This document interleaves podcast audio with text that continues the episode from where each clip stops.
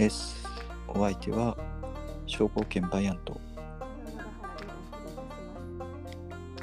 はい、ということで、えっと、最近、あの、思いつきで、あの、ドラえもんのび太の三国志演技って言って、あの、三国志の配役に藤子 F 不二雄のキャラクターをどんどん当てていくっていう大喜利みたいなのをずっとやってたんですけど、それなりにリツイートされて、ちょっと面白かったです。誰がどの役あのメインキャラをとりあえずあの食のメンバーだから劉備のび太とか孔明ドラえもんとかに当てとったんですけどすぐキャラが切れるじゃないですかいなくなるじゃないですかそうなんでしょうがないからこうえっとドラえもんだけ残されちゃいますよ。そうパーパーマンとかあのパーマンのキャラとかえっと21円もんのキャラとかあとあとはエスパーマミのキャラとかいろいろ総動員してようやくなんかいろんな群雄とかまで埋められるっていうこうやつをやってたんですけど 誰だよみたいなの結構入ってるんですけど隠しと理覚に安尾と春尾っていうのを入れたのが渾身の出来だったと思ったんですけど誰だよってみんななると誰安尾と春尾はあのドラえもんに出てくるんですけどほとんど名前呼ばれることがないけどしょっちゅう出てくるキャラクターです。モブです。モブ。モブキャラなんだけど顔がいつも一緒のやついるんで。あれなんですけど2人組なんですよ。ねっていうぐらいで。えっと、今週は特段映画とかも見に行っていないし、漫画も読んでいないし、何もコンテンツに染まっておりませんって感じなんですけどね。まあよくこと。よくあることなんです。で、えーっと、自分、あの、前の回の時から、アン君とかボー君とかやっていこうと思いますみたいなことで、えーっと、お話ししとったんですけど、今週については、ちょっとまあ、アン君かっていうと微妙なラインはラインなんですけど、個人的に好きなキャラクターなので一回取り上げてみようかなっていうのがあって、えっ、と、こうして流言です。えっ、と、こうして流言というのは、えっ、と、前巻が王毛の簒奪によって終わって、で、五巻が後部帝流衆によって再興されるのの間に一瞬だけ存在した孔子政権っていう 皇帝で、えっ、と、なん国語で言うと、あ、どうぞ、はい。時代区分的には何て言うんですかね。あ、国語はですね、あの一般的にあの玄関とか言われているみたいですね、中国だと。孔子館とか玄関っていう。玄っていうのはその孔子帝流玄の玄、あの、劉備玄徳の玄とかの玄人の黒ですけど、玄関って言ったりするらしいです。孔子館のこう、更新するの項に、えっ、と、始めるで孔子、孔子館とか言ったりもするみたいですけど、ほんの一瞬しかなかった国なので、まあ、本人ら的には普通に漢ってなってたんですけど、っていう。大抵そうですよね。そうなんですよね。まあ本人たちは普通に一文字とかの国語を名乗ってますから、ね、いろんな時代の他のインタラカンとかでも漢って名乗ってた政権、この前漢から五漢への移り変わりの時期にはいっぱいいたので、全員粒子うん、ではないんですか？ああと一応担いでる粒子とかで大体粒子だと思ったと思います。とまだ粒子いっぱいいますもんね。粒子いっぱいいますね。だから粒子同士の潰し合いとかもあって、まあそれに負けたといえば負けたっていう感じですよね。こうして流言は。まあ、確かに後部とかも粒子同士の粒子あるです。そう。こうして流言は赤尾に殺されるんですけど、赤尾は赤尾で粒子担いでるんでしたっけ粒子を最後の方だけ粒子担いでるんで、だから漢が漢に滅ぼされたっていうよくわかんない状況になっ話なんですけど、まあなんで滅ぼされるに至ったのかっていう、そこには本人の施設の面もあったしちょっと不幸な時代偶発的な事情もあったし軍友の一人で一時期有力だったけど結局うまくはいかなかったよっていうところなのでそのあたりを今回は当たっていこうとかなととっすねこうしては、えー辞書的な紹介で言うと、新松五官書の緑人軍による皇室政権の皇帝。よくわかってきたんですけど。何それみたいな。新松五官書がまずわかんないし、緑林軍もよくわかんないし、皇室政権って何なんですけど、えっと、新松五官書っていうのは、あの、便宜的な呼び方で、あの、王毛が建てた新しい方の神っていうのの末から、えっと、皇武帝が出てくる五冠の初期の時代っていうのをつないで新末五冠書って言ってそこでえすごい短かったんですよね。そうですね短いっすな 清朝はえっ、と紀元後8年に成立して23年に滅びとるです。うん、あでも意外と。あ十十何年かは続いてるのか。えっ、と、という感じですが、まあ、孔子政権は本当数年っては言うってぐらいで滅んでると思いますけど、えー在位期間23年から25年だから2年間で滅んでますね、アンクもクソもないじゃんっていう話なんですけど。何もできてません。そう。何の成果も得られませんで得られませんでしたっていう。えー、と、こうして、えー、清和流、意味長元、あざなは聖光。あざなかっこいいな、聖光って。あの聖なる聖に、えー、と、ホーリーの聖にですね、あの、えー、公って書いて聖光。あざなは聖光。流聖光。性が入ってるとね、無条件でかっこいいです。そう、全然ホーリーな感じのしない男なんですけど、こいつは。まあ、元来は前漢の喪失の手でありましたが、えっ、と、王毛のせいで喪失じゃなくなっちゃったので、ちょっとくすぶっておりました。という感じの人なんですけど、そういえば、王毛は、後継ぎとかは一応いたんですか王毛は確か実子は実子と喧嘩して実子を殺しちゃったりして甥っ子かなんかを後継ぎにと思っていたんだけどっていう話だったと思いますね。ちょっとあんまり聞かないので、そういえばどうだったかな。まああんまり何人か子供いたんですけどそこの悪かった子供とか出世のためにあのなんか悪さした時に処刑わざと処刑したりしてこう出世の踏み台にしてたりして王もえげつないなっていう話なんですけどありがとうございます。そんな感じでございます。えーと、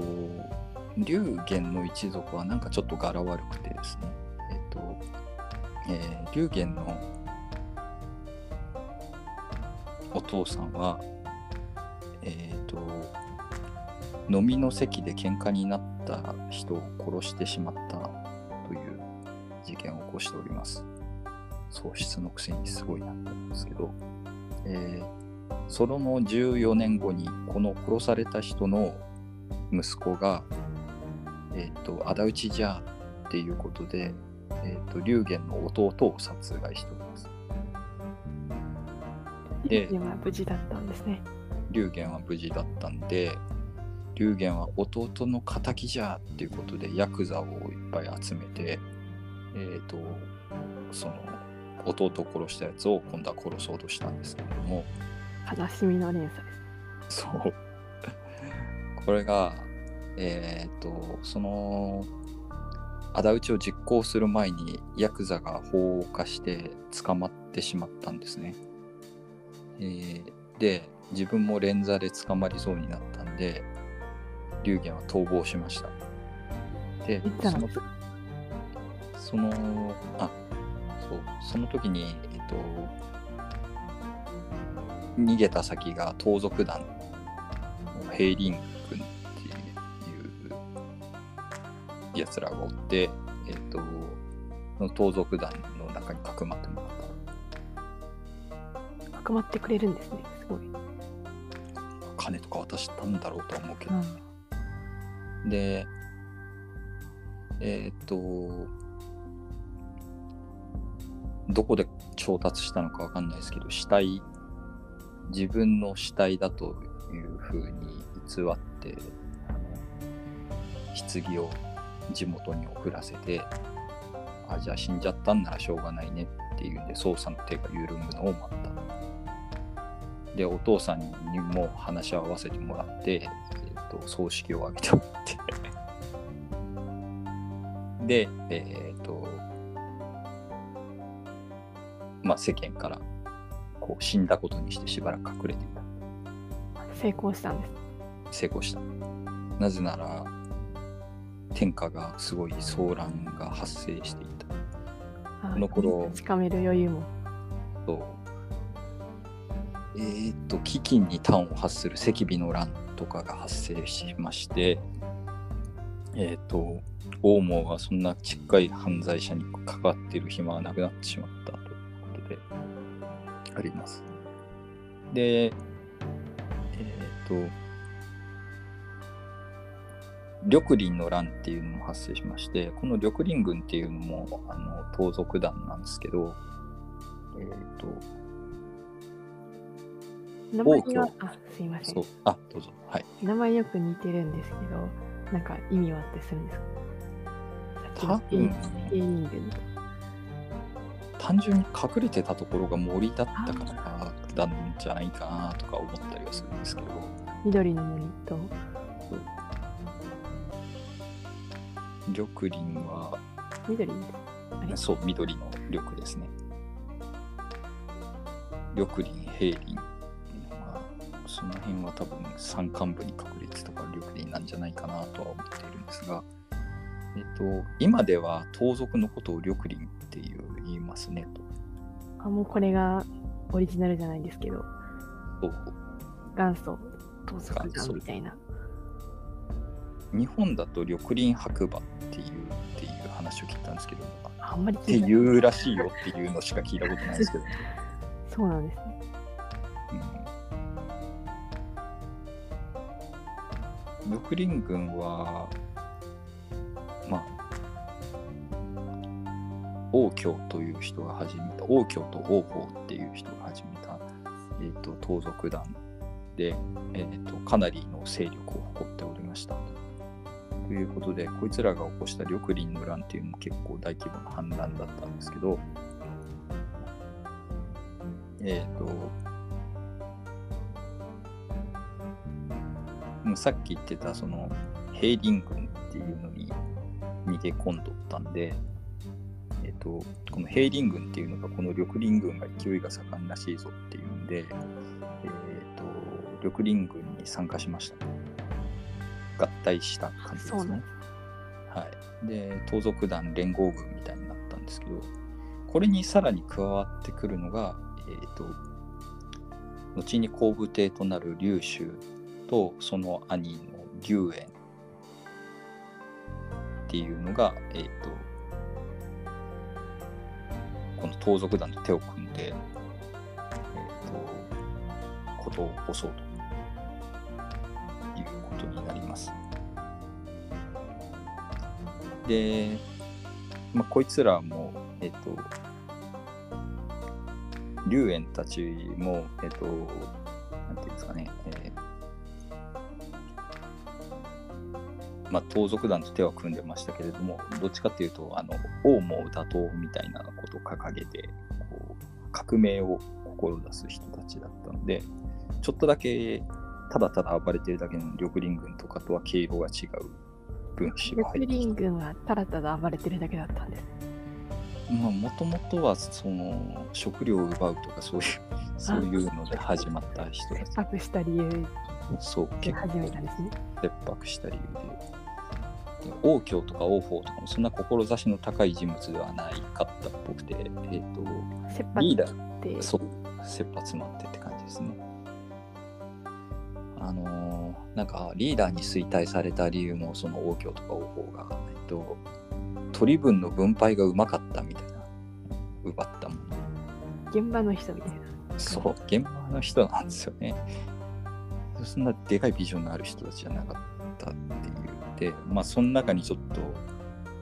でかいビジョンはあるけど兵隊はあんまりいないっていう龍炎とか龍州とかが入ってきてなんか不思議な軍団になりましたね。えーでなんだかんだで連合軍となりましてえっ、と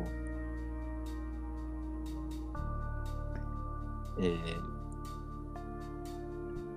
大使をですね秦の送ってきた大使南洋大使の神父っていうやつがいるんですけどこいつをぶち殺して、えー、とかなり名を上げるというかこのさまざまな反乱軍の中で一番ぐらいの頭角を表すわけですねこの緑林軍。同時多発的に結構あったんですね。反乱軍が。同時多発的にあって王毛が鎮圧に成功しているところもあれば鎮圧に成功していないところもで、まあ、鎮圧に失敗しちゃったんですねこの緑林軍で勢いづいた龍玄は孔子将軍とかいうふうに自称しておりましたリニューアルっていう意味ですね孔子っていうのは新たに更新の方に始めるで孔子将軍っていうんですけどまだこの時は将軍なんですね。将軍ですよね。で、ただこの後活躍するのがどうにも、あの、龍州とか、えっ、と、龍炎とかになってくるんで、えっ、と、まあ、孔子将軍龍玄は取り立てたで戦場での実績は上げれなかったので、えー、と次第にこうこの兄弟の異名を恐れるようになってくるというきな臭くな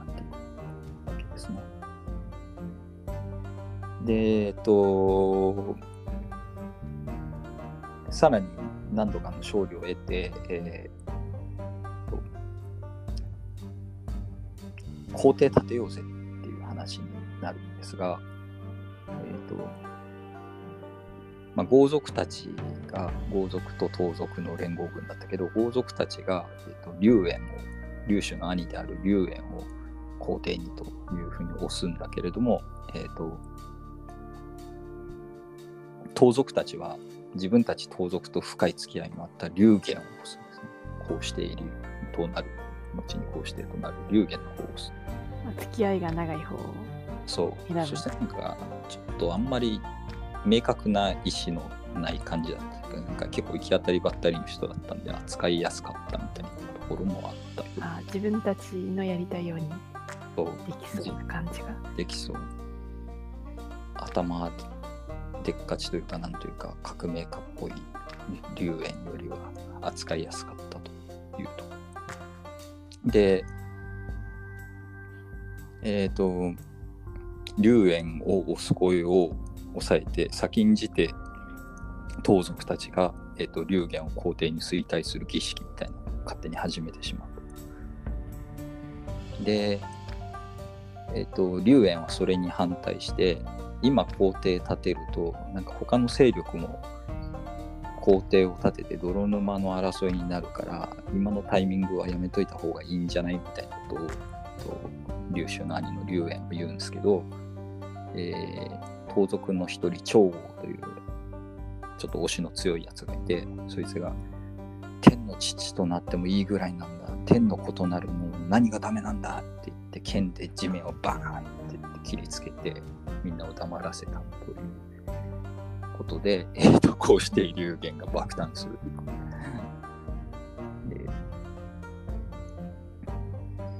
で、その後、えっ、と、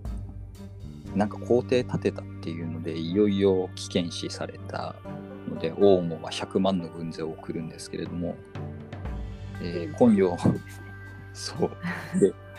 100万の軍勢と。まあ実数40万ぐらいだったらしいんですけど、えっ、と、40万の軍勢が全て到着する前に、本洋の戦いで劉州によってその40万の軍勢が瓦解するっていう意味わからん事件が起きるという。ところでございます。で局地的にはその40万の軍勢を倒したっていう大戦果を劉州の方が挙げて兄貴の方の劉園は、えっと、当時の三大都市の一つであった円を攻略します。お椀の椀みたいな字が宛先の宛てかで書く円っていう地域を攻略します。えーで攻略してすごいじゃん反乱軍ってなるんだけど、えっとすごいじゃん劉園劉州兄弟という話になってしまってこうして劉元の存在感が かなり気が 味がどんどん。薄くなっていくなってなりました。で、えーとここで、えーとこうしてのブレーンとして、えー、と首位と長保長保じゃない首位首位がいて、えー、と首位と,、えー、とリーツですね首位とリーツがいて、えー、と首位っていうのは盗賊団の中ではかなりの切れ者だったんですけども、えー、と朱色の朱にマグロって書いて朱っていうんですけどかわいい。あんまり他で見ない名前ですよね。いってなんかうん、マグロあるんだみたいなね。そう漢字あるんだみたいな。魚にあるって書いてあの有事とかの有って書いてあのマグロで首位なんですけど首位はそんな昔から存在した感じなんですね。そうなんですよね。なんかこう、しかも内陸なのにねマグロってそんな印象ないんだけどなと思って。なんかクスノキとかでしたっけ？なんか日本でしかないみたいな感じああるじゃないですか。そういうタイプのっぽい感じがしますけど、そういうのじゃなくて、ちゃんと優勝正しい大陸から渡ってきた感じだったんだ、マグロってと思いました。そうなんですよね首位。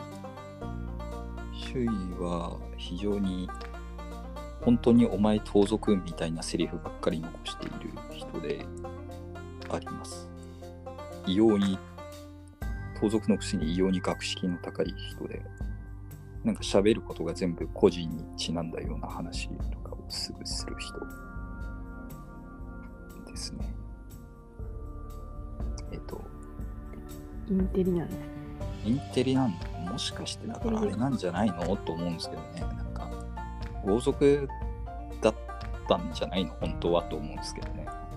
なんか落ちぶれた豪族の指定とかだったんじゃないかな。なんかやらかしたのかもしれないですね。親の代にやらかして地位を失ったとかそういう人なんじゃないのかなという気はします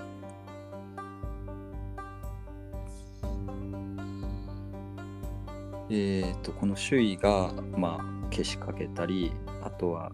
首謀者の一人として上がっているのがリーツっていうやつで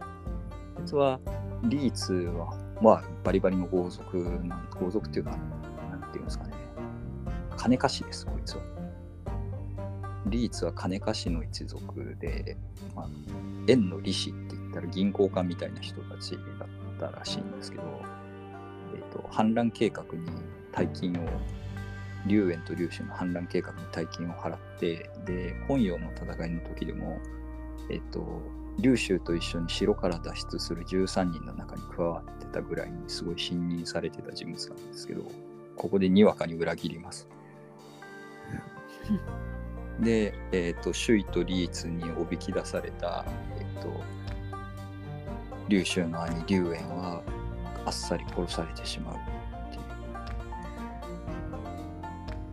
これも結構巧妙で、えっと最初から龍園を呼び出すわけじゃなくて、と龍園の部下が龍玄の悪口を言ったとかいうのでと捕まえるんですねまず。ででそれの弁明をしに龍園がのこのこやってきた時に、えっと不敬であるってことでいきなり処刑するその場で殺しちゃうっていうまあ、こうしたら来るだろうなっていう。そう。で、中殺しましたと。でも一方で、劉州をも殺すつもりだったんだけど、劉州は、えー、と戻ってくるなり、兄さんがすいませんでしたみたいなこと言って土下座して謝って殺すに殺せなくなってしまって龍龍龍玄を許してしまう許しちゃうんです。そうそこのなんか意志の弱さみたいなのがちょっと龍玄があって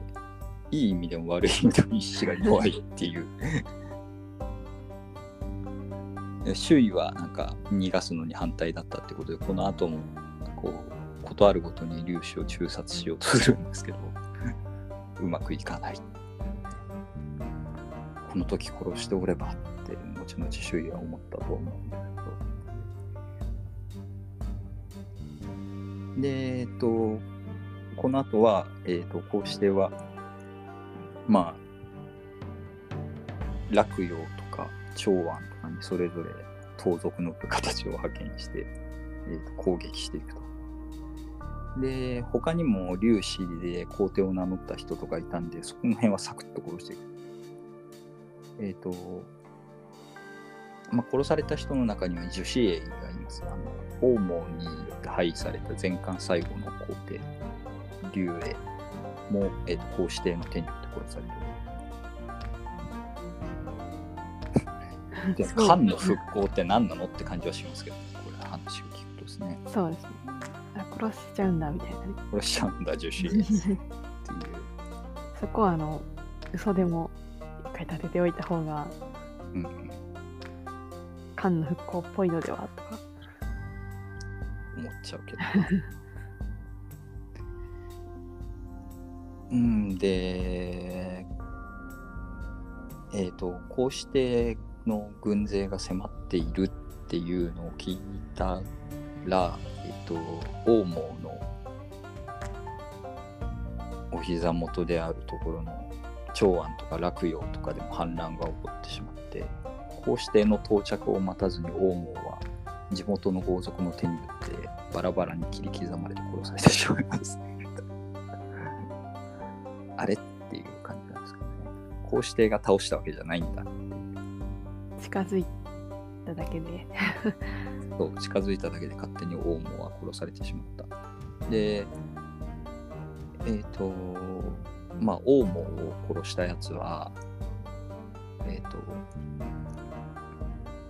いやい自分が皇帝だいみたいな感じになって、えっ、と、宮殿を占拠して、あの女の人に乱暴したりとかして、えっ、と、立てこもっていたんですけど、えっ、と、皇子帝によってあっさりそいつも殺されて、ようやく玉璽が皇子帝の手に入るというところでございます。まあでも急に皇帝になれるような感じの流れになったら何していいか分かんなくなっちゃうんですよね。きっとね。わーい、財宝だみたいに。まあ、皇子帝も、何すればいいかなみたいな。何すればいいんだろう。とりあえず皇宮に入り浸るとか、そういうアホなことをしているうちに殺されてしまう こう。皇子帝はもう、まあ、似たようなものです。皇子帝も一応なんかそういう逸話みたいなのが残っていて、えっ、と、長安に侵入したとき、まあ、お王門のいた長安に侵入したときに、えー一つの宮殿だけが焼けただけで、えっと、一つの宮殿というか、まあ、未王宮だけが焼けただけで、その他の宮殿の部分は一切焼けていなかったと。で、財産がそっくり残されていたために、えっと、龍玄は大喜びしたと。で、えっ、と、先に龍玄の方が宮殿に入ってて、後から盗賊の将軍たちがやってきました。で、そうすると龍玄は最初にあの謁見した部下の将軍たちに尋ねたのが、えっと、どれぐらい略奪できたかっていうふうに聞いた。で、王毛に仕えてて、そのままそのこうしての軍門に下った、えっと、官僚たちはとんでもねえやつが来ちまったぞっていうふうになって顔を見合わせた。龍玄はずっと盗賊団に身を置いているうちに感覚も盗賊団みたいになってしまったんじゃないのかなとお話でございます。で、長安が都になったんで、えっと、まあ、論考交渉といいますか、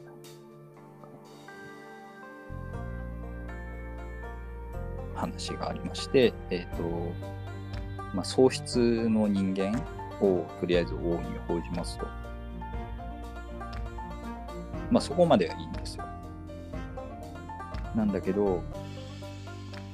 盗賊たちが、俺たちも活躍したよね、ねえねっていう、こう、ね、熱烈な視線を送ると、えー盗賊たちも王様にしてしまう。うん。うん、王なんですね。いいのかってなるでしょ？これ。で、普通になんかこう良さげな将軍職とかではないんだよね。王にしてしまうんですよね。で、ここで反対するのが、盗賊の一人である周囲が反対します。粒子にあらざれば王たるを得ず。これがコース劉邦の言葉ですと言って、えっ、と、なんと盗賊の、えー周囲が反対する。こいつなんでこんな賢いのと思うんだけど、話なんですけど、詳しい詳しいね、妙に。で、しえーと、反対されたことを不快に思ったんだけども、周囲を頼りにしていた龍玄は、えっと、周囲のことも王様にしてあるやるから反対するな、みたいなことを言うんですが、えっと、思考がもう盗賊です。そうそういうことじゃねえんだっつって周囲は辞退するというね。秦は劉家の喪失ではありませんから、関数の決まりに逆らうことはできませんと言って、えー、と王様の位は辞退するんですね、周囲。ということで、えっ、と、まあ、活躍してたと、まあ、仲間のうちの豪族だったかな、こいつは。豪族の李将を上将として、えー、とあと妻の父親っていう微妙なポジションの長豪ってやつを右大芝にして、えー、首位が左大芝っていう話で、あとさっき出てきたリーツとかは王様になってます。リーツは王様に収まったんです。そうえー、とリーツは王様に教わった後結構いろんなところで調子こいて評判を落としておりますっていう感じなんですけどみんな大体調子こいて評判を落としてますで大丈夫かな。大丈夫じゃないんだよなでこのね盗賊の人たちの評判の落とし方もなんかちょっと面白いなと思ってなんか服装がかぶいててなんかみんなビビったっていう話がかす、生かすじゃないですか。なんかねなんですか？柄が派手だっていうんで女物の服を着たりしてたらしいっていうえ、いいじゃないですか。面白いよねと思うんですけどね逆に嫌いじゃないなと思ってあとまあでも嫌われちゃったんですよ。そう冠じゃなくて頭巾とかそれもケバイのをなんかかぶってたりとかして全然あのファッションリーダーです。そう漢王朝の軍団って感じじゃなかったらしいんですよねやっぱり入ってきた時にっていうああ、チンピラみたいな。ドンキ行ってきたのかなみたいな。うんでその時に劉州とかは東部とかと相談して、えー、とどんなことをしてたか当時東部まだ入ってなかったか、えー、と劉州たちが、えー、とどんなことをしてたかっていうと,、えー、とあれですねえっ、と敵から奪った服とかをちょきちょき裁断してあのなんか真の服ってあの新しいっていうかこの真の制服ってすごい長かったらしいんですよねあの丈がああ、そうなんです。ゴーそれジャス。はなんかそうあの復古というか周王朝の時代は服が長かったみたいあそうなんですね。なそういうのにこだわってなんか長い服だったんですけどそれをなんか長い服着るのって贅沢みたいな。そうですね。りますけど。結構戦いづらかったらしいけどもあるんですけど。人まで長い服を着てたんです。そうそうそうでまあそれを漢のスタイルに戻したりとかしてえっ、と、正規軍みたいな、漢王朝の前漢王の時の正規軍みたいな格好をして、きちっと揃えて入ってきたのは、劉州の部隊だけだったので、劉州さん全然違うわ、さすがっすわ、みたいな感じで、こう、注目を集めたという。求めていた感がそこにあったんですね。そう。漢王朝がここにあったぞって言って落類する老人がいたという話が残っております。で、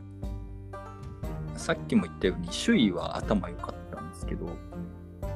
さっきのもあって喧嘩しちゃったのもあったんで、周囲をちょっと遠ざけてしまう。まあ、落葉だから重要な位置に有能なやつは置いたっていうふうにも解釈できるんですけど、中央から遠ざけてしまったんですよね、周囲の。で、えっ、と、周りにはちょっとカスっぽい人しかいなくな なります。で、えっと、龍玄はここからアル中になりますということですね。叫びたりになる。急に堕落します。と政治はその奥さんの張夫人の、えー、とお父さんであるところの長母、はいえー、と長に燃えあの清楚深淵歓喜長とかの長に燃えるって書いて長母っていう人なんですけどまあ男なんですけど長母っていうやつに政治を任せて、えー、と日夜のみ明かしたと。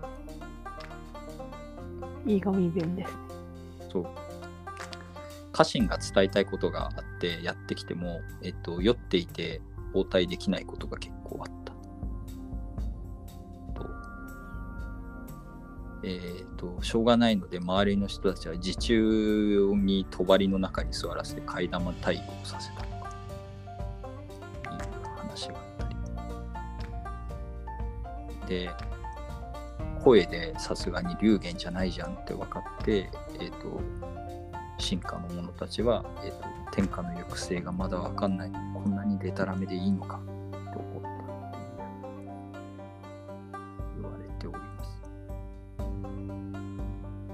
で、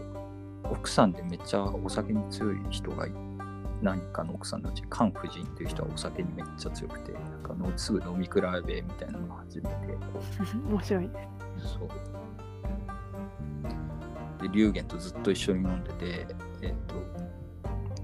部下が上奏をしてくると怒り出して、えっ、と、陛下は私と飲んでいるのにどうしてこんな時に上奏分なんか持ってくるのって言って、畜官を折っちゃっもう寄ってる人ですね、挙動が。た。女性のアル中事案としてちょっと面白いなと思って。そうですね、あんまり、うんまあ、そもそも女性で名前の残ってる人が相対的に少ないのもうんありますけど、なかなか先こんなに飲んでる人は聞かないですね。珍しいかなと思ってですね。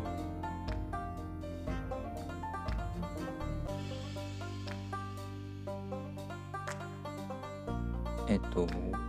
まあ、長母が、なんで、さっき言ったように政治を任されたんで、えっと、好き勝手やって、えっと、支援ですぐ人を殺したりとかする結、カス野郎だったらしいということ。任せてはいけない人。任せてはいけない人。で、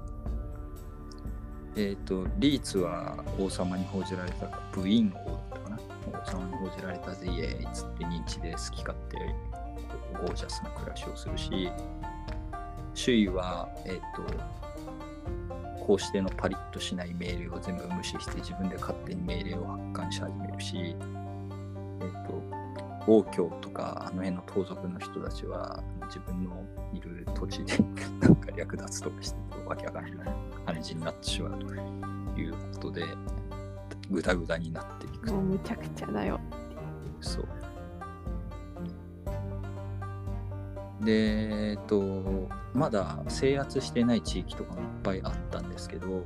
えっと龍玄が完全に掌握してそのどこどこに誰をとかいうのをちゃんと掌握してないのでみんな勝手に出発して勝手にぶっ殺して、えっと、そこには自分の部下を勝手にこう統治者に当てたりするとか言っていうんででその後思いついたようにこう龍玄のお沙汰が来るんだけどもうすでに別のやつがこう勝手に部下が赴任させてるので、えっと、命令が二重になったりしてどの役人に従っていいか民主は分かんなくなっちまう。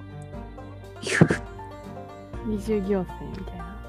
二重行政三重行政がめっちゃ発生していたというのがこの時期の孔子政権である。孔子政権とか言いつつ無政府状態っていう。あの孔子政権ですらない。そう。えー、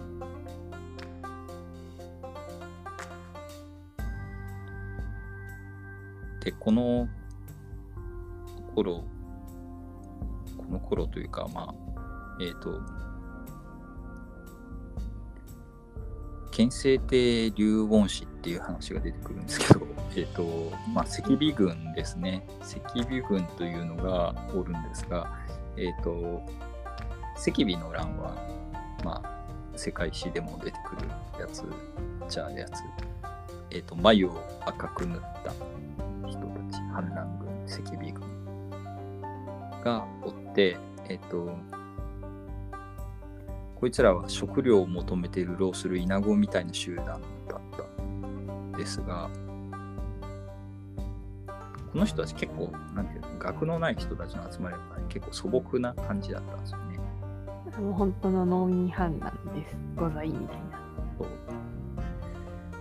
と、赤尾軍のリーダーのハンスという人は、えっと有力があって選ばれた、衰退されたというか、あのリーダーに選ばれた。たが、えっと数も文字もわからなかったとか書かれている人。数わかんないんです。そう。1、2、3いっぱいみたいな感じだったっていう。ここう文字も書けない。畑とかするときに数えられた方がいいのではみたいそうね。な気持ち。ね。まあ、やっていけたんでしょうね。と。一味の中で一番のブレーンが極利の人っていうぐらい知的水準の低さというか。極利って言ったってかなり役人の中で下級の方でしょっていう感じはあるんで、うん、なかなかあれな感じの集団だった。ですがえっ、と龍玄がこの皇帝としてこう漢を復活させたぞっていうのを聞いてこう素朴な人たちだった赤尾軍はこう王毛のことは嫌いだけど漢の時代はいい思い出がある。漢の時代はご飯が食べれていたという素朴な気持ちから、えー、とこうして龍玄の配下にいきなりなると決めて落葉にやってきて降伏しちゃいます。赤尾軍まあ、漢のそう。皇帝ならそれでいいよみたいな。そう。なんですが烈公に報じられた赤尾の狩猟たちなんですが、えーっと全土を制圧したわけではない公子帝政権はあったから空手方みたいな。烈公とかなんとか公とかなってるんだけどその土地は実際にはないみたいな。名前だけ。そう。名前だけやんけってなってご飯食べれないじゃんこんなんじゃってなってすぐ怒って、えー、と赤尾は離反していきますで離反するだけじゃなくてなんかもう龍玄の置いた大衆とかを殺してなんか食料を奪ったりします砂かけして移動するイナゴって感じです。そう。マジかよ、こいつらっていう。降伏したんじゃなかったんかい、お前ら、みたいな感じ。そして戦ったら赤尾めっちゃ強かったってことで、龍玄はいろんなところでボッコンボッコンに赤尾軍に負けていくという。まあ必死っちゃ必死ですからね。クソやべえとなっていくということで、えっと、落葉にいる周囲に助けを求めるんですが、周囲に見限られて、周囲はあれを送らない、援軍を送らない。裏切られちゃったんですね。ああっていう感じですね。で、えっと、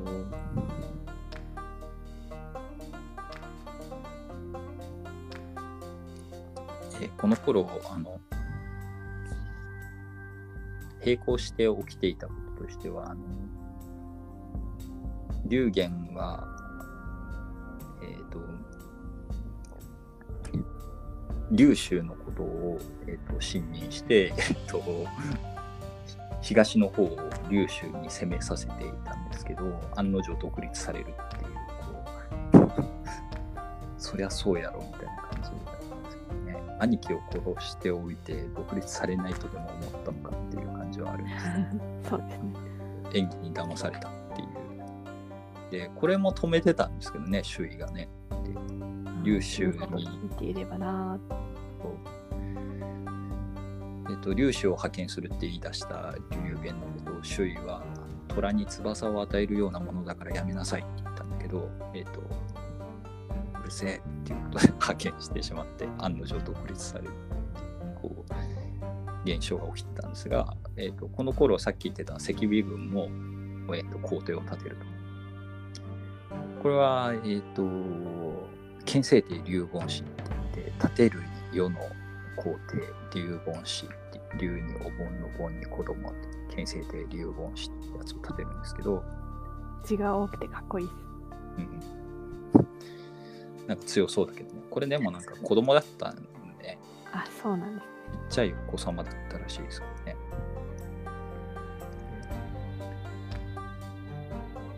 えっと、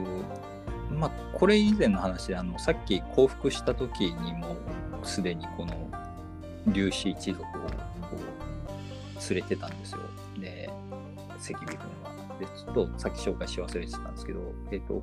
こうして龍玄のところに配列した時に、えっと、三兄弟かなんか、粒子の三兄弟かなんかをこう抑えてたんですけど、一人は、あの、皇子帝のおそば使いということに選ばれて、えー解放されたんですね。で、それが龍教っていう人で、この龍教っていう人はその恩があるから、最後まで龍玄に従う中心みたいなんですけど、えっと、龍凡氏はその龍教っていう人の弟で、えっと、こいつはその赤尾軍が帰帰って離反するときに一緒にまた連れ去られてしまう。かわいそうな子なんですが、えっと、えー、龍凡氏というか赤尾軍はなんか行き詰まってきたので占いに頼ることにして、えっと、巫女さんかなんかを回せて、えっと、トランス状態になった巫女が何言うかで今後の方針を決めようみたいな、そんなんでいいのと思うんですけど。えっと、考えてもわからないうんから、と占いに頼ろう、スピリチュアルに行こうっていうことですね。えっ、と、そしたらその巫女がなんか皇帝を立てましょうみたいなことを言うんですね。で、何言ってんだこいつギャハハハって笑ったやつが次の日風邪ひいたかなんかで、えっとマジだ。マジだってなって皇帝を選ぶことにしよう。で、ここで細かい人殺しをいっぱいしていた皇子帝にやこう報いが来るんですけど、あのなんかこの皇帝擁立っていう話を大きく推し進めた人が法法要っていうなんかなんか赤尾軍にも軍師みたいな謎のあやつが現れるんですけどこいつは何なのかっていうとあのこうして龍玄が、えー、とこいつの兄貴を殺しちゃってるんですねでそれは何かっていうとさっき言ったあの樹脂栄の殺した時に一緒に殺されてしまったらしくてでそれを恨みに思ってたんで、えー、と龍玄を殺すために、えーこの皇帝を擁立してこうして攻撃するっていう作戦をこの法領っていう人が立てます。気の長い復讐です。そう。で、まあ、大義を持って中罰するのがいいんだっていうことですね。えっ、と、こうしての政政治がデタラメで、えっ、と、今、こう新たな皇帝を立てて、これ大義名分を立てて攻撃すれば、えっと、周りの人たちも一気になびくからいけるぜと半数に解いて、えー、龍凡氏をくじ引きで皇帝に立てます、そこはくじ引きなんですね。そう。何人かいた龍子の子供たちに、さらってきた龍子の子供たちにくじ引きをさせて、龍凡氏がたまたま当たった。13歳くらいだったかなっていう。県政帝龍凡氏っていうのが建てられて、えっ、と、赤尾軍が迫って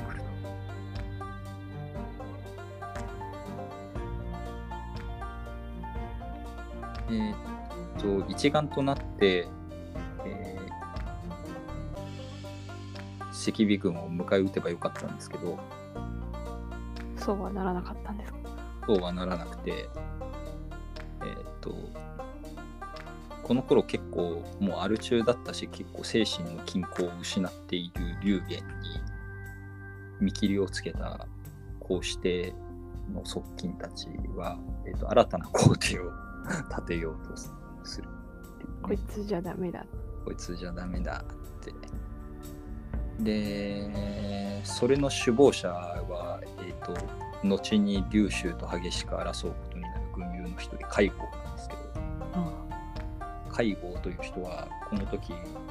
いつの間にかなんか、こうして政権の重鎮になっていて、お前、巨編の時とか全然おらんかったよと思うんですけどそう、ですね。今まで そう味も形もなかったです。影も形もなかった海郷がなぜか皇子政権の重鎮になっているっていう超怪しい男なんですけど、でだからそこに。そう。知っているのか、介護みたいな感じ。介護がいるんですけど、で介護が、えっ、と、別の粒子の皇族を立てて新たに皇帝にしましょうという計画を立てるんですが、えっ、と、この計画に、えっ、と、ちょっと正気に戻った龍玄が気づいてしまって、逆に謀殺しようとします、こいつらを。で全員を一斉に呼び寄せて全員始末しようとするんですけど、あこれ始末されるなって気づいた介護はいち早く逃げて本拠地の天水に戻ってしまう。で、何人かの勘の鈍いやつは殺されるんですけれども、えーと生き残った盗賊たち、王教とかは、えっ、と、龍玄にそう攻撃を仕掛けると。えー、赤尾を待たずして市街戦が展開されて 龍玄は、えっ、と、敗れ去ってしまうんですが、まあでも殺すの時は逃げるだけで殺されなくて、えーこの激しい市街戦を展開して、えー、ともう一回戦うんですけれどもこの時は李昌とか長吾が戻ってきて、えー、と龍玄の軍と合流して、えー、とさっき言った盗賊の王教とかをなんとか追い出すことに成功して、えー、と宮殿に戻ってくると。で叩き出されてしまった王教たちがどうしたかっていうと赤尾軍に合流してしまった。敵をまたそう大きくしてしまう。そうで王教とか最初にあの龍玄が皇帝になって何が悪いんだって言ってた長老とかが 赤尾軍に入るで龍玄は敗れ去ると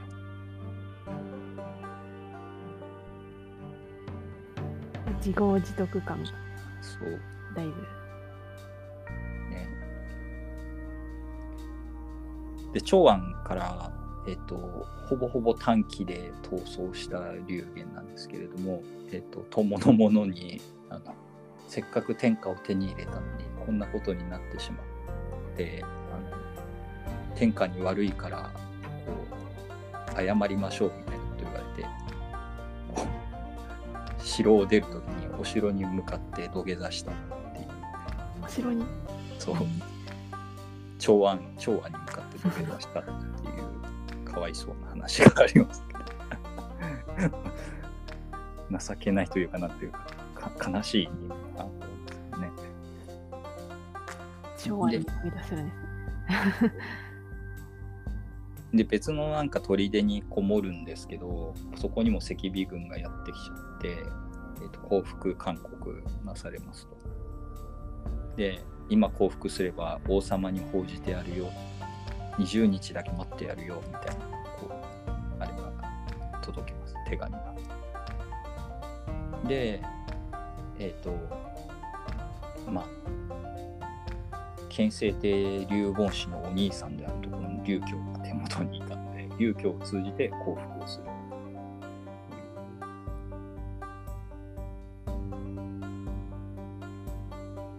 なんだけど降伏したから許してもらえるかと思いきやいきなりハンスが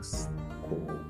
う下ってきた皇子帝のことを殺そうとするので、えっと、劉教が、えっと、こんなことになるんだったら降伏しなきゃよかった私を先に死なせてくださいって自殺しようとするんですね劉教が。劉教が。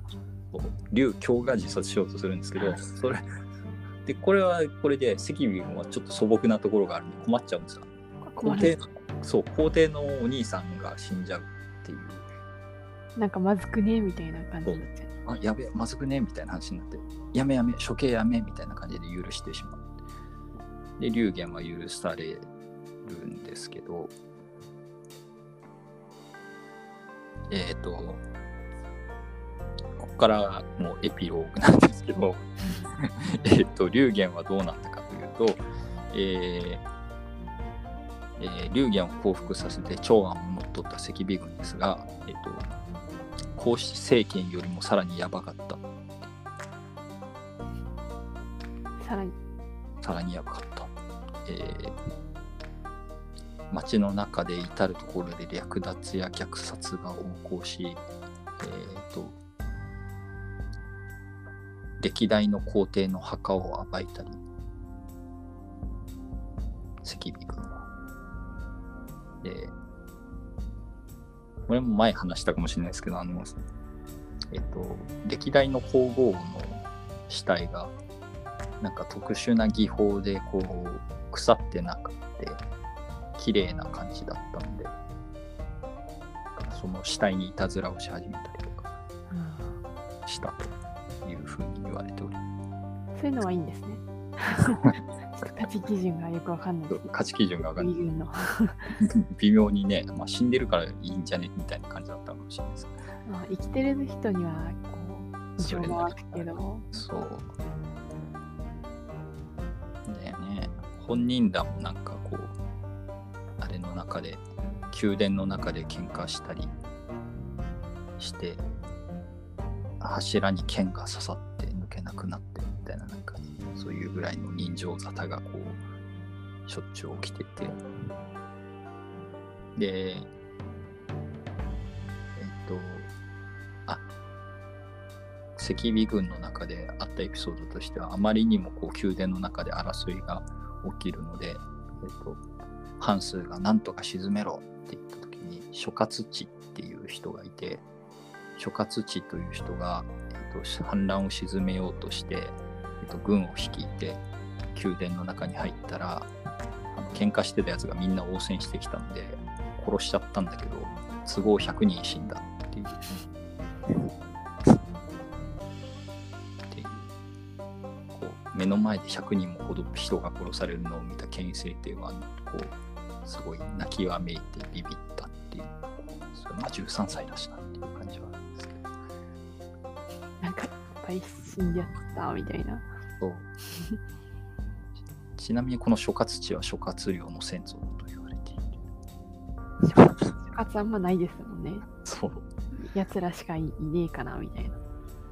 出身も確か同じあの牢屋なんですね。牢屋の出身です。ハンスも牢屋の出身ですし、諸葛地も牢屋の出身です。で、で、こんなことが起きてるとどうなるかというと、龍玄の時代の方がマシだったという声が聞かれるようになる。昔は良かったね。そう。これよりはマシだまあでも、そうまあでも言われますから。で漢中の豪族の中には流言を奪回して、えっと、赤尾を追い出そうみたいな運動をし始めるやつが出てきてしまっこれに恐れをなしたのは、えっと、赤尾ではなくて赤尾の中に入っていた元流言の部下たち。そんなことが起きてしまったら真っ先に殺されるの流言じゃなくて流真っ先に処罰されたりこの奪回されて。よくも裏切りやがったなと。そうってことで殺されちゃうのが、えー、と王教とか長王とかなんで、えーえーと長王っていうやつは、えっ、と赤尾軍の幹部のシャロクっていうやつをそそのかして流言を殺させるっていう。流言はなんか王様とは名ばかりで羊飼いみたいなことをさせられてたらしいんですけど放牧をしている最中に後ろから首を絞められてあっさり殺されてしまったと。なんでそんな牧場物語やってるんですか？一人。なんかね、流言師にも牛飼いさせてたりして、なんか、屈辱的なことさせてやろうみたいな感じそうではなくて、なんか、でもこいつら自身もなんか農業やったりしてた人たちだから、普通に素朴、素朴に普通になんか仕事をやらせてただけなのかもしれんなと引う。退したらこれだろうみたいなと感じですか引退したら報告だろうみたいな。で非常に悲しんだのが劉教です。自分が幸福を進めたのに結局こんなことになってしまったということで深く悔やみます劉劉教。言うんじゃなかったなみたいな。そう。ということでございます。評価の難しい人、流言。暗君っぽいところは確かにあったけど。だけど、結局その、劉州がけ天下を取ったから、劉州の兄貴を殺した流言っていうのはちょっと悪く書かれがちところですね。まあ、即位の時のエピソードで言い忘れてたけど、即位で戴冠式みたいなのやった時にスピーチを求められたんだけど、上がってしまって一言も喋れなかったとか、そういうエピソードが書いてあったりはするらしいですけど、なかなかいいエピソードです。まあでもね、っていう話なんで、主覧のエピソードともね、なかなかあれだった合わせると、あれですねスト、ストレスで飲んでるのかなみたいな。そうなんですよね。周りも全然言うこと聞かないし。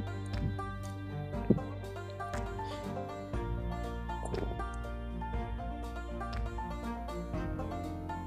漢への期待を背負って成立した皇子政権だったんですけれども、まあ、統治能力に欠けるところもあったし、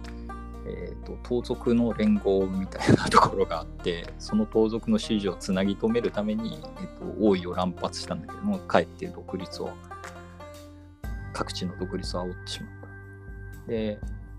それによって、えー求心力を次第に失って、えー、と赤尾に敗れる結果となったんですね。ちなみに周囲なんですけど周囲は生き残りましたっていうところです周囲 は結構落葉で粘って劉州と戦ってたので、まあ、理由もその劉州の兄貴を殺したののあの俺はその中心人物だから今更下ることはできないっていうすごい真っ当な確かにその通りだっていう感じの理由であの幸福をずっと拒んだんですけど、えっと、最終的には、えっと、絶対に許すから降伏しなさいっていうこの勧めに従って降伏したんですね、周囲許されたんですか？許されたし、なんかすげえ長生きしたらしい。休憩のひあれまで登ったっていうくらいが、一人だけハッピーエンド。ピーエンドですね。新法だったかな。新法っていう将軍がいて、この、えっと周囲っていうのと新法は昔馴染みで、こう恩新法は恩を受けたことがあって、で、今、周囲の除名をする絶対に俺が取りなし取りなして助けるんで下ってくださいっていうんで、えっと、説得してなんとか下らせて実際にその通りに周囲が許されたございますで周囲のお墓はかなり豪華なものだったあらしいるんですね。うん、周囲のお墓は現代に残っているらしい。えっ、と、あ、周囲の話になっちゃったけど、えっと、龍玄は、えっ、と、まあ、こうしてお亡くなりになりましたが、龍玄は後日談が一応ありますと。さっき言ってたあの、龍教ですね。はい。龍教ってあの龍玄の中心だったあの幸福の手はずを整えたんだけどかえって死に追いやってしまったことを悔いていた龍教だったんですけれどもえっ、と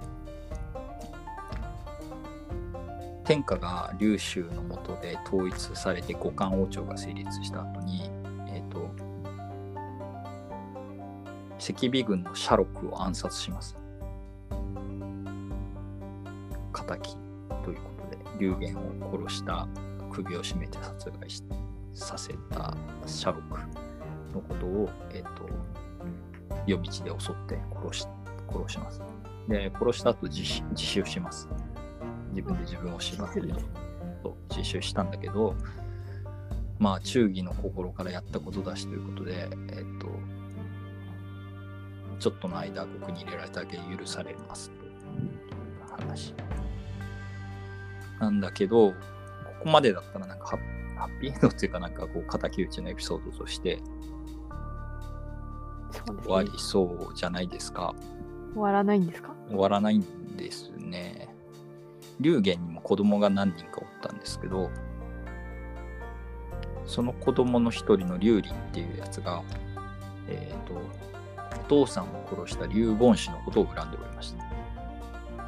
お父さんを殺したのは実際に龍凡氏じゃなくて赤尾の連中なんだけどそうで、すね。うんと思いましたけど。そう、龍凡氏のことをどうも恨んでたらしいんですよ、この龍林。逆恨みですね、割とね。そうで、でも龍凡氏はなんか、龍州に気に入られてたんで、ガードが硬かったらしいんですよ。気に入られてたんです。そう。赤尾軍が降伏するときに龍凡氏がなんか面白い受け答えとかをしたりして、えっと、非常に龍州に気に入られて可愛がられていた。おもろいやっちゃな。そう。賢いガキじゃん、みたいなこと言われて。で、勢い誰にこのお父さんを殺された恨みをぶつけたらいいんか分からなくなった龍竜は、こいつだって。こいつだっつって龍教を襲って龍教を殺してしまった。かわいそうすぎる。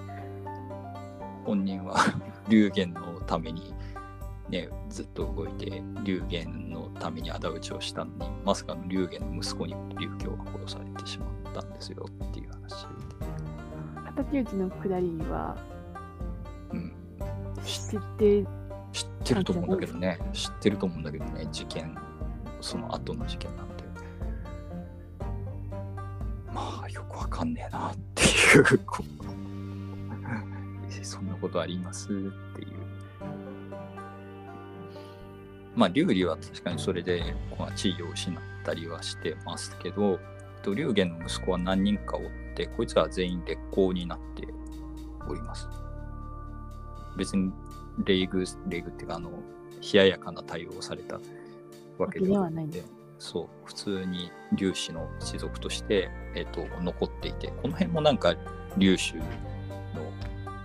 寛容な性格が 懐広いよね、周囲が許されたのもそうだけど。許されずにぶっ殺されたのはリースぐらいかな。っていう話ですね。えー、というわけで、なんか、アン君かっていうと微妙だったんだけど、一瞬天下を制圧しかけたのに、あっさりこんなことになってしまって、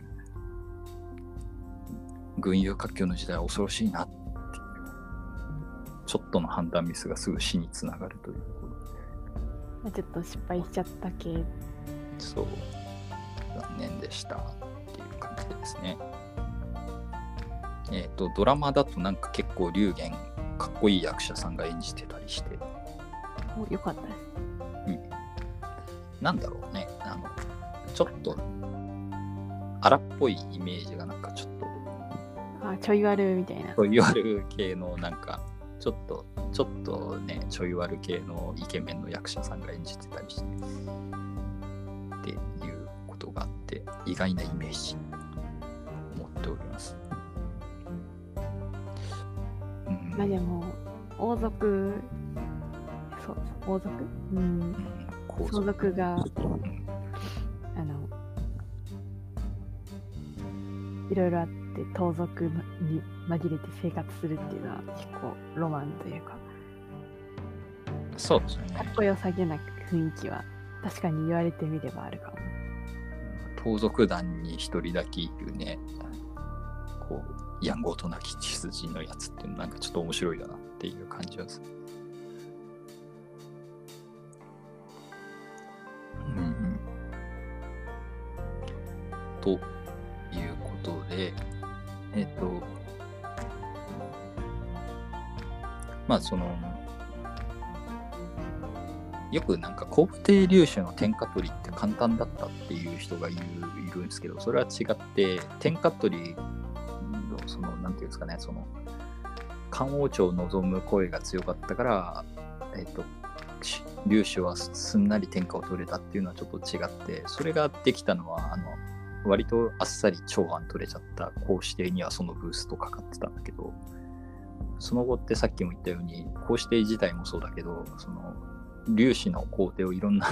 やつが立てたり本人が自ら立ったりして自称関東の潰し合いっていうのがいっぱい発生してだから決してたやすいこう天下統一ではなかってまあこうして龍玄には残念ながらその能力がなかったんでこういう結果になってしまったけれども、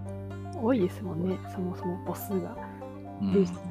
粒子がすごいね、由緒ある粒子、うん正しそうな粒子がね、全然いっぱいいるんで。話の都合で省きましたけど漢中王に報じられた龍華なんてやつなんかかなり龍玄より家柄いいですからねっていう。ちゃんとした粒子、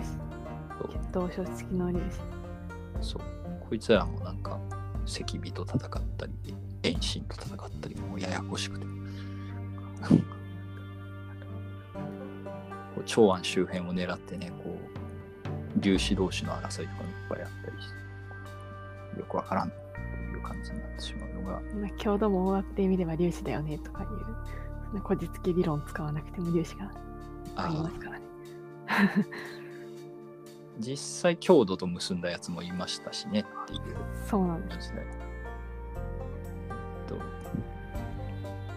なんだったかな、大の方にいた、えっと、あ、粒子じゃないんだけど、じえっと、詐称したやつですね、確か。ロホっていう。も言うんですねそう。劉文博っていう、なんか、謎の人物を名乗ってたロホっていう地方の謎のヤンキーみたいなやつがあの郷土と結んでこれ郷土と粒子の間に生まれたハーフのプリンスだっていう面白いですね。すごいうんやつがいましたけどねっていうロフォロフォも途中まで騙せを押せそうだったんですけど発覚して最終的にはなんかこう反して結局確か郷土の方に逃げて終わった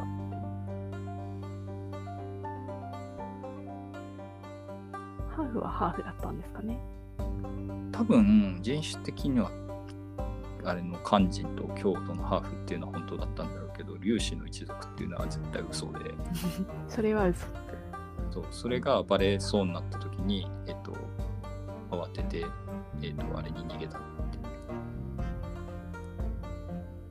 いううんこう郷土側に逃げたっていうあでも、うん。全然、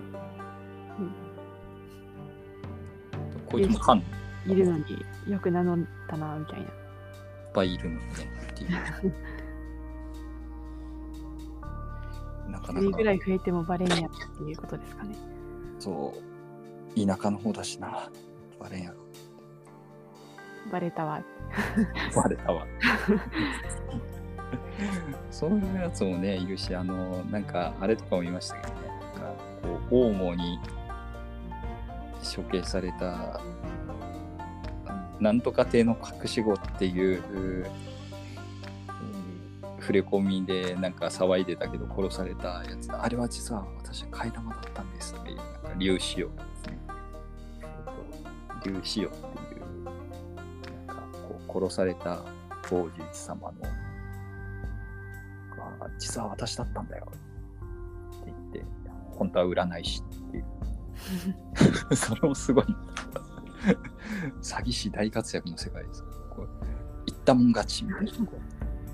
どれだけ持った方がすごいかみたいな世界だったからスマッシュブラザーそれ考えると三国志の時代は粒子を名乗る人あんまりあ粒粒子いるけどあれはそのなんか詐称する人ってそこまでいないよなって思ってああ、そうです。あの、とりあえず、あの、パス回しみたいな感じですよね。そう三国志になると。あの、とりあえず粒子を担いだもん勝ちみたいな。継いだもん勝ちなんだけどそのあれですよね割と本当の本物を担いだもん勝ちっていうかちゃんとやんごとなき人ああ、そうですね。そうね全然血のつながりないのにいきなり武帝のひ孫だとかいういう露法すごいなっていうこう パワータイプ。正気みたいな